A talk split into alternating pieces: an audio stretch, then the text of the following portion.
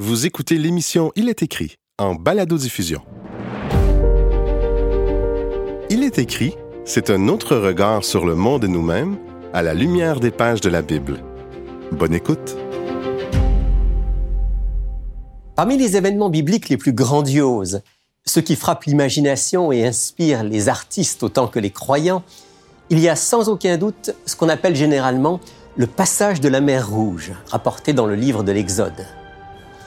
Et au cœur de cet épisode épique de l'histoire du peuple d'Israël, on trouve un homme, un prophète et un leader à la fois hors du commun, Moïse.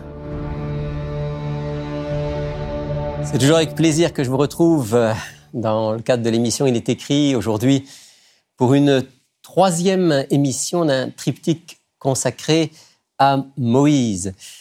Mon invité est même que les deux dernières semaines, pasteur, il est aussi intervenant en soins spirituels, collaborateur régulier d'Il est écrit. Bonjour Patrick. Bonjour Rémi. Alors, aujourd'hui, on va voir un autre épisode de la vie de Moïse.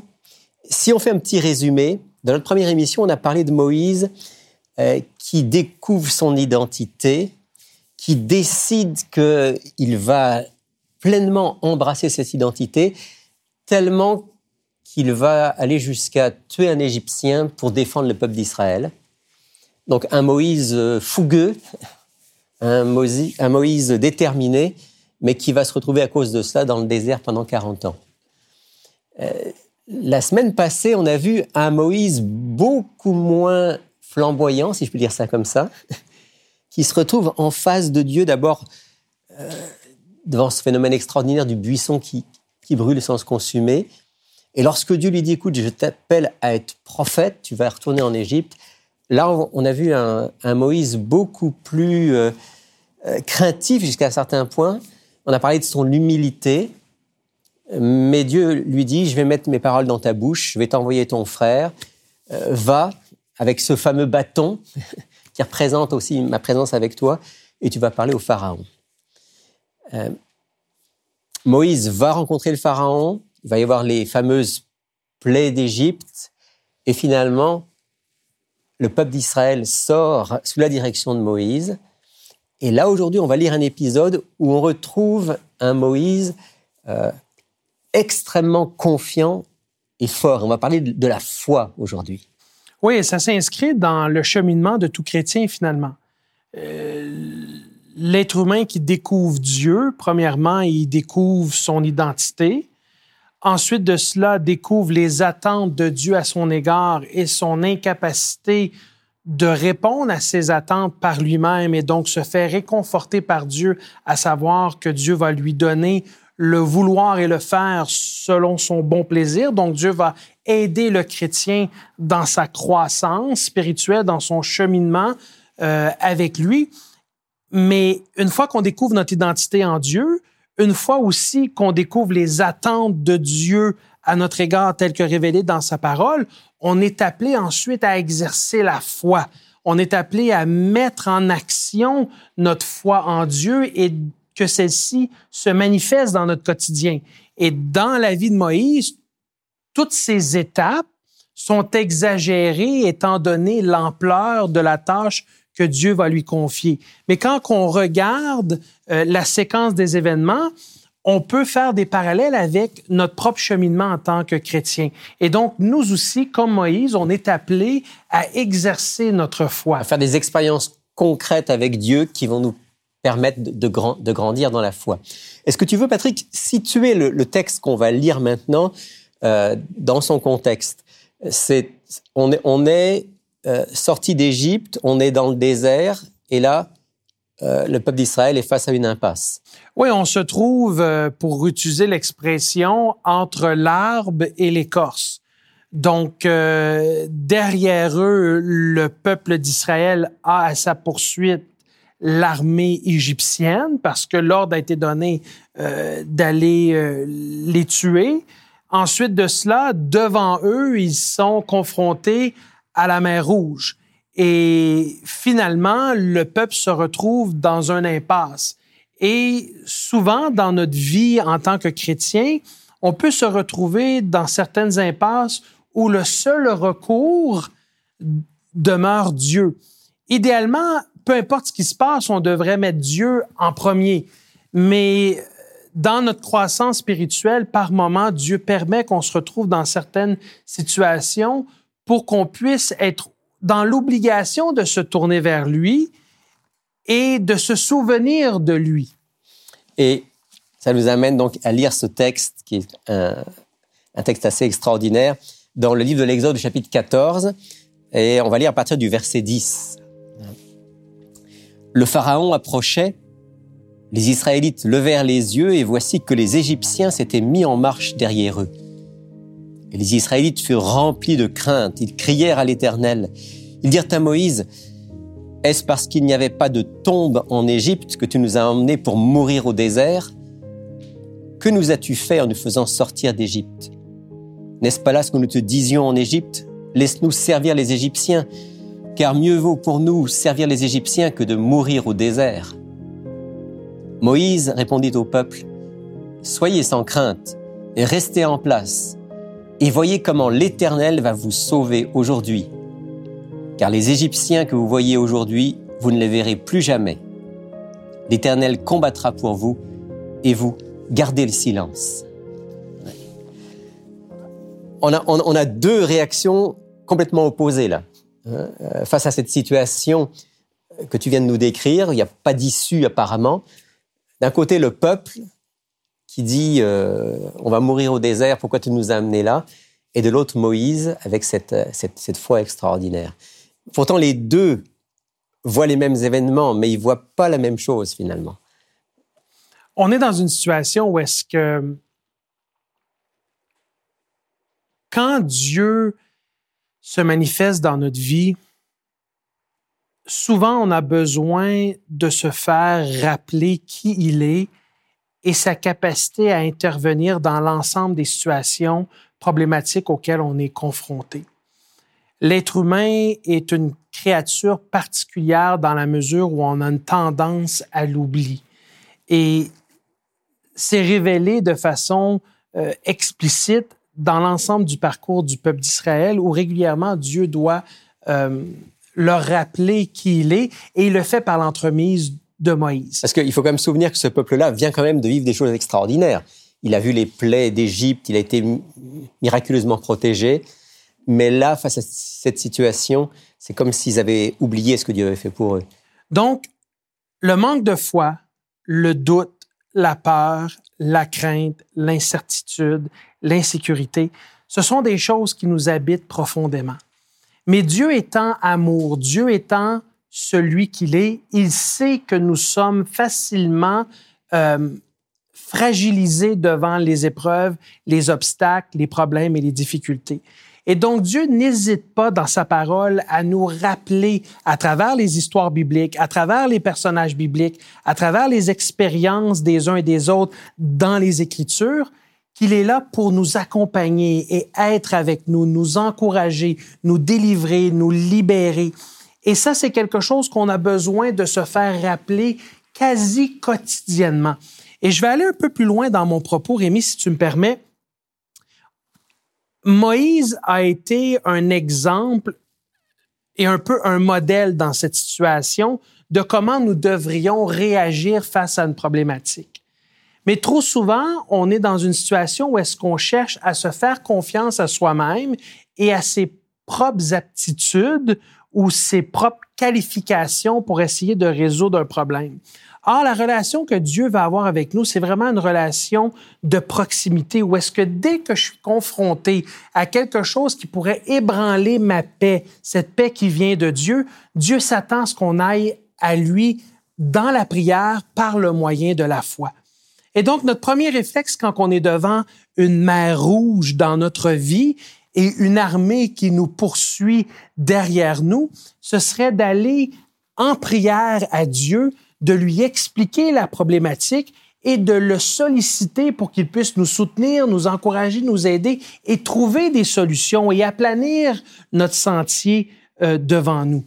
Puisqu'on, euh, ce qu'on peut remarquer ici, c'est que Moïse a certainement fait la démarche que tu viens de décrire, lui dans, toute cette histoire, il reste en, relation avec, avec son Dieu, il a confiance. Euh, le peuple, lui, euh, a plutôt tendance à s'en tenir à ce qu'il ressent, ce qu'il voit.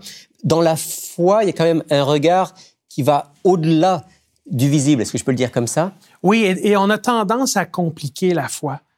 On a tendance à regarder les Écritures et suranalyser, mmh. critiquer, euh, tomber dans des argumentaires euh, où tout nous semble illogique, irrationnel. Mais en fait, la relation avec Dieu, c'est pas si compliqué. Si Dieu l'a dit, il nous demande de le croire. Et si on a de la difficulté à croire ce que Dieu nous a dit qu'il allait faire pour nous, à ce moment-là, c'est ce qui doit être dit dans notre prière.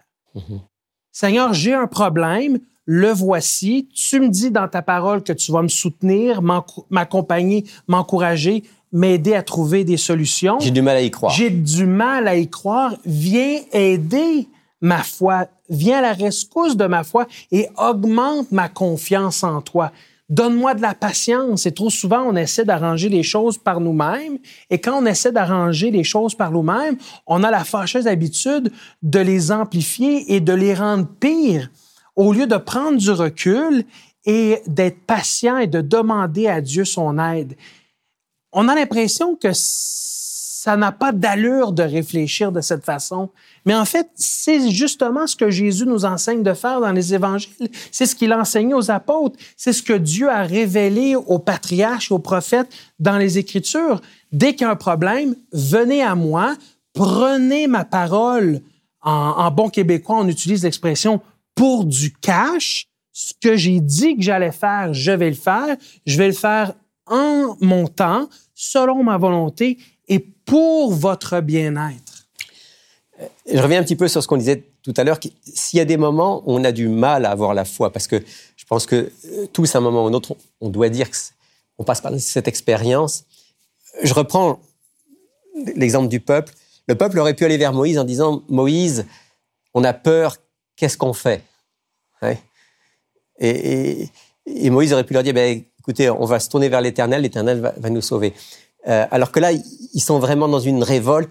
Dieu nous invite en fait à aller, à nous tourner vers lui, même si on est désemparé, même si on n'arrive pas à y croire, même si on se demande comment on va, s'en sortir.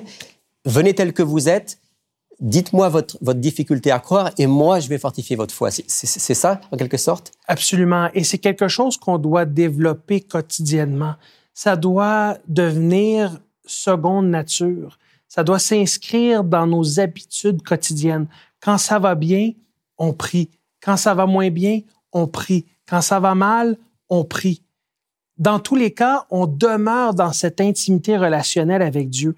Et Moïse, dans sa vie, c'est ce qui est manifesté à maintes et maintes reprises. C'est qu'il avait ce contact mhm. intime, ce contact conscient, ce contact vivant avec Dieu au point où est-ce que euh, la volonté de Dieu était manifeste quotidiennement dans la vie de Moïse. Mmh, on l'appelait l'homme de Dieu. Exactement. Et, et c'est quelque chose auquel on peut aspirer en tant que chrétien, d'avoir cette intimité avec Christ au point où est-ce que, peu importe l'adversité les, auquel on est confronté, on a ce réflexe d'aller se réfugier auprès de Dieu par la prière, par la conversation avec Dieu et de dire, Seigneur, voici ce que tu m'as dit dans ta parole. Maintenant, fais-le selon ta volonté, fais-le en ton temps, fais-le dans une dynamique où ce qui va se passer, ça va être le mieux pour moi et aide-moi à le croire, aide-moi à l'intérioriser, aide-moi à l'assimiler et aide-moi à être patient dans cette difficulté. Parce que là, dans, dans le texte, euh, Moïse dit L'Éternel combattra pour vous. Les Égyptiens que vous voyez, vous ne les verrez plus jamais. Donc Moïse a cette confiance parce que Dieu lui a dit qu'il va libérer son peuple, qu'il va intervenir de manière puissante. Le passage de la mer Rouge, c'est peut-être l'un des, plus grands miracles qui soit raconté dans, la Bible.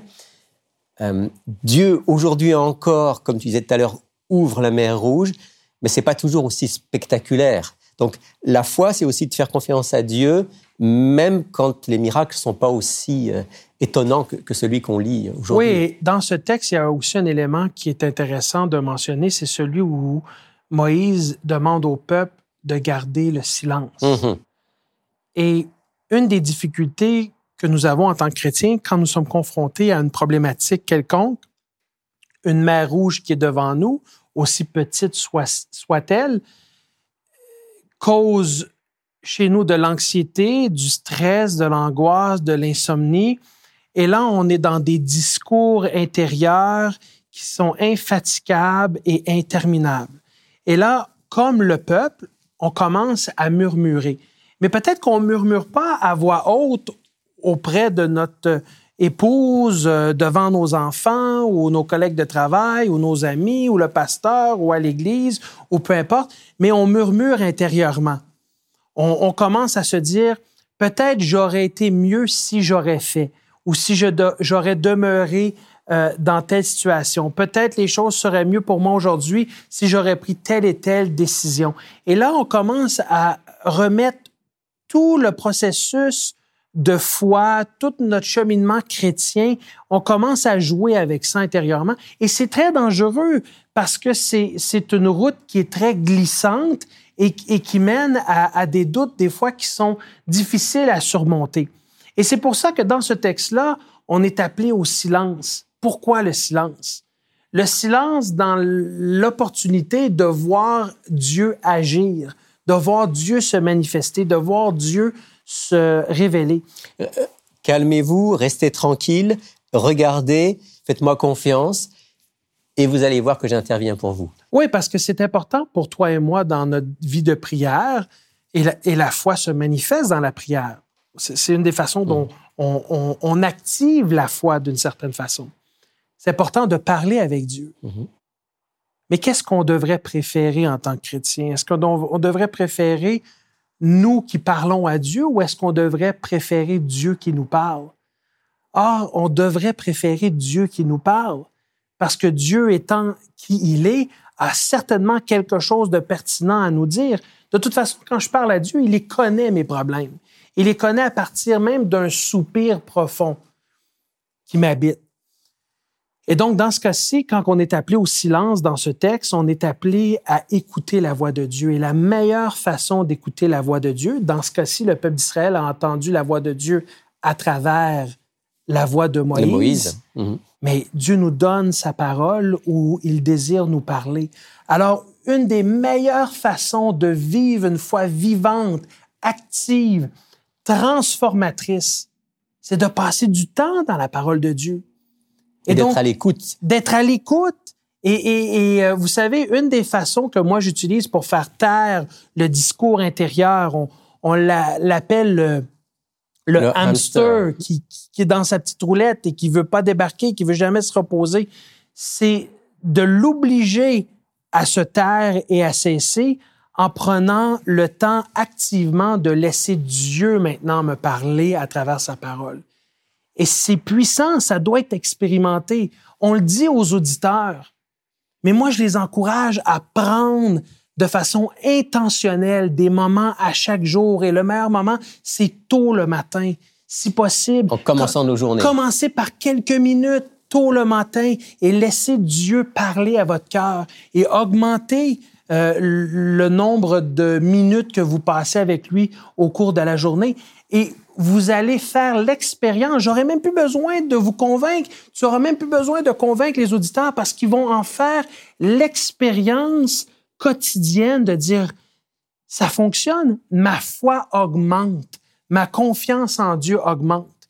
Et Moïse a eu la foi qui l'a caractérisé, non pas parce qu'il était meilleur que les autres, parce que, un, il a compris son identité en Dieu. Deux, il a répondu à l'appel de Dieu sur sa vie et il a compris qu'il était rien et que s'il voulait devenir quelqu'un en Christ, c'était à cause de Dieu et ce que Dieu allait faire pour lui. Et trois, il a choisi de passer du temps avec Dieu, du temps de qualité où lui, il parlait à Dieu, mais de façon encore plus importante et pertinente, où Dieu lui parlait. Et c'est ça qu'on a besoin aujourd'hui pour vivre dans la foi, que Dieu nous parle quotidiennement. Pour que notre foi grandisse et qu'on fasse des expériences concrètes avec notre Dieu.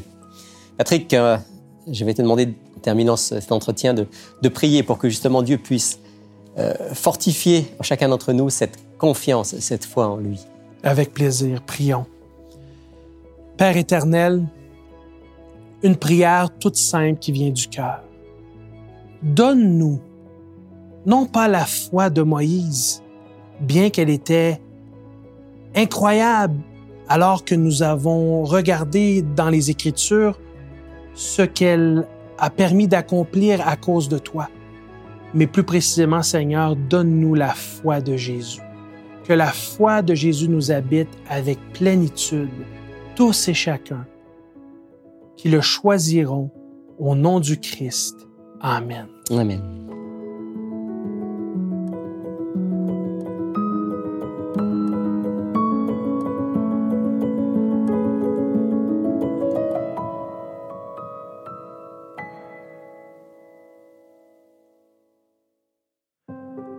Il est écrit a été créé à l'initiative de l'Église adventiste du septième jour du Québec et est rendu possible grâce aux dons des auditeurs, comme vous. Vous pouvez soutenir Il est écrit en visitant ilestécrit.tv. Notre offre de la semaine est un excellent petit livre intitulé, comme cette émission, La foi de Moïse, un livre qu'Alberto a beaucoup aimé. Bonjour Alberto. Bonjour Rémi, oui, j'ai vraiment eu un grand plaisir à lire le livre euh, qui a été écrit par Richard Leman, auteur aussi du commentaire euh, du livre de l'Apocalypse. On a proposé il y a quelque temps, absolument. Voilà. Et, donc, il y a deux raisons particulières pour lesquelles euh, j'ai vraiment aimé la lecture du, du livre. Premièrement, c'est que Moïse est présenté comme un homme.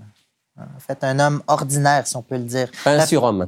Voilà, voilà. Donc, pas ce, ce, Moïse, une grande foi, mais plutôt quelqu'un quelqu'un comme nous. Et donc, en lisant le livre, Moïse devient moi, devient, devient nous dans le sens de, de, on a besoin de grandir spirituellement. On peut s'identifier à son parcours pour grandir dans la foi. Voilà, voilà. Donc, donc ce, ce, ce Moïse qui, qui a eu cette grande foi, n'a pas toujours été ce Moïse. Et l'on voit que la personne qui est extraordinaire, c'est Dieu. Et donc, Dieu est extraordinaire à l'époque de Moïse et est extraordinaire à mon époque aujourd'hui. Donc, ça, c'est la première raison pour laquelle j'ai aimé la lecture du livre. La deuxième raison, c'est que l'auteur connaît très bien le texte biblique. On, le voit, il y a beaucoup de références à gauche et à droite. Et donc, c'est un livre qui est basé sur ce qu'on lit dans la Bible et les connexions qu'il va faire euh, me surprenait. Donc, connexion dans le Nouveau Testament, connexion dans l'histoire même de, de, Moïse. Juste pour en mentionner une rapidement, euh, là, cette, cette, cette, flamme qui brûlait, le, buisson hein, qui était en feu, l'auteur va mentionner que ça représente ce désir de Dieu, ce désir en feu de rencontrer Moïse. De l'autre bord, on a aussi Moïse qui était pendant de nombreuses années, avait une flamme en lui pour rencontrer Dieu. Et donc, les deux flammes se sont rencontrées euh, ce mont, ce mont Sinaï-là. Donc, c'est un livre que j'ai beaucoup aimé. Je crois bien que ça va aider euh, nos auditeurs à pouvoir grandir euh, spirituellement. Tous ceux qui voudraient justement grandir dans la foi, et je pense que c'est nous tous, on a intérêt à, à lire ce, ce, petit livre. Rappelle-nous euh, euh, son titre et combien il nous coûte. Oui, donc c'est La foi de Moïse pour 12 dollars, plus les frais de, de port. Et ça vaut la peine de mettre 12 dollars pour, euh, pour, pour, ce petit livre. Tout à fait, tout à fait. Voilà. Et puis alors, on va prendre encore les quelques minutes qui nous restent pour parler d'une question d'un auditeur ou d'une auditrice. Oui, donc qui nous a écrit, donc anonyme, qui nous a écrit de, de YouTube. Puis la question est très importante. Est-ce que la Bible peut être une idole? Dans le sens que quelqu'un ne, ne peut pas dormir sans avoir la Bible sous l'oreiller ou à ses côtés. J'aime beaucoup, j'aime beaucoup la question euh, qui peut paraître paradoxale. Est-ce que ce livre-là, qu'on considère comme la parole de Dieu, pourrait devenir une idole? Selon toi, Alberto? Réponse courte, oui. oui. Moi, personnellement, euh, quand j'étais plus jeune, on avait l'habitude à la maison de, de, de, laisser la Bible ouverte dans les psaumes 91. Simplement parce qu'on pensait, on croyait qu'en la laissant ouverte, ben, l'ennemi allait se tenir loin. De... Le psaume 91, pour ceux qui ne savent pas, c'est un psaume qui parle de la protection de Dieu. Oui, oui. Et, et donc, nous, on avait cette croyance qu'en laissant la Bible ouverte, ben, l'ennemi ne pouvait pas rentrer chez nous. Donc, dans ce sens-là, la Bible était une idole. Elle devient une sorte d'objet magique, hum. euh, objet de protection, euh, porte-bonheur pour certains. Voilà, voilà. Et, et, et, donc, oui, malheureusement, la Bible, ce, ce, livre merveilleux qui nous parle de Dieu, peut devenir euh, une, une idole. Si on lui donne une valeur en soi, au lieu de comprendre que la, la grandeur de la Bible, c'est qu'elle nous révèle et nous pousse à connaître celui qui, qui en est l'auteur, c'est-à-dire Ouais. Dieu lui-même. Voilà, Paul va dire, c'est la pensée de Dieu, qu'on- ce qu'on a ici. C'est la façon dont Dieu euh, pense, comment est-ce qu'il agit. Donc, l'objectif de la Bible, c'est pas de la laisser ouverte à Psaume 91, mais c'est de, de la lire et de rencontrer cette, cette personne, euh, ce Père aimant que nous avons en Dieu.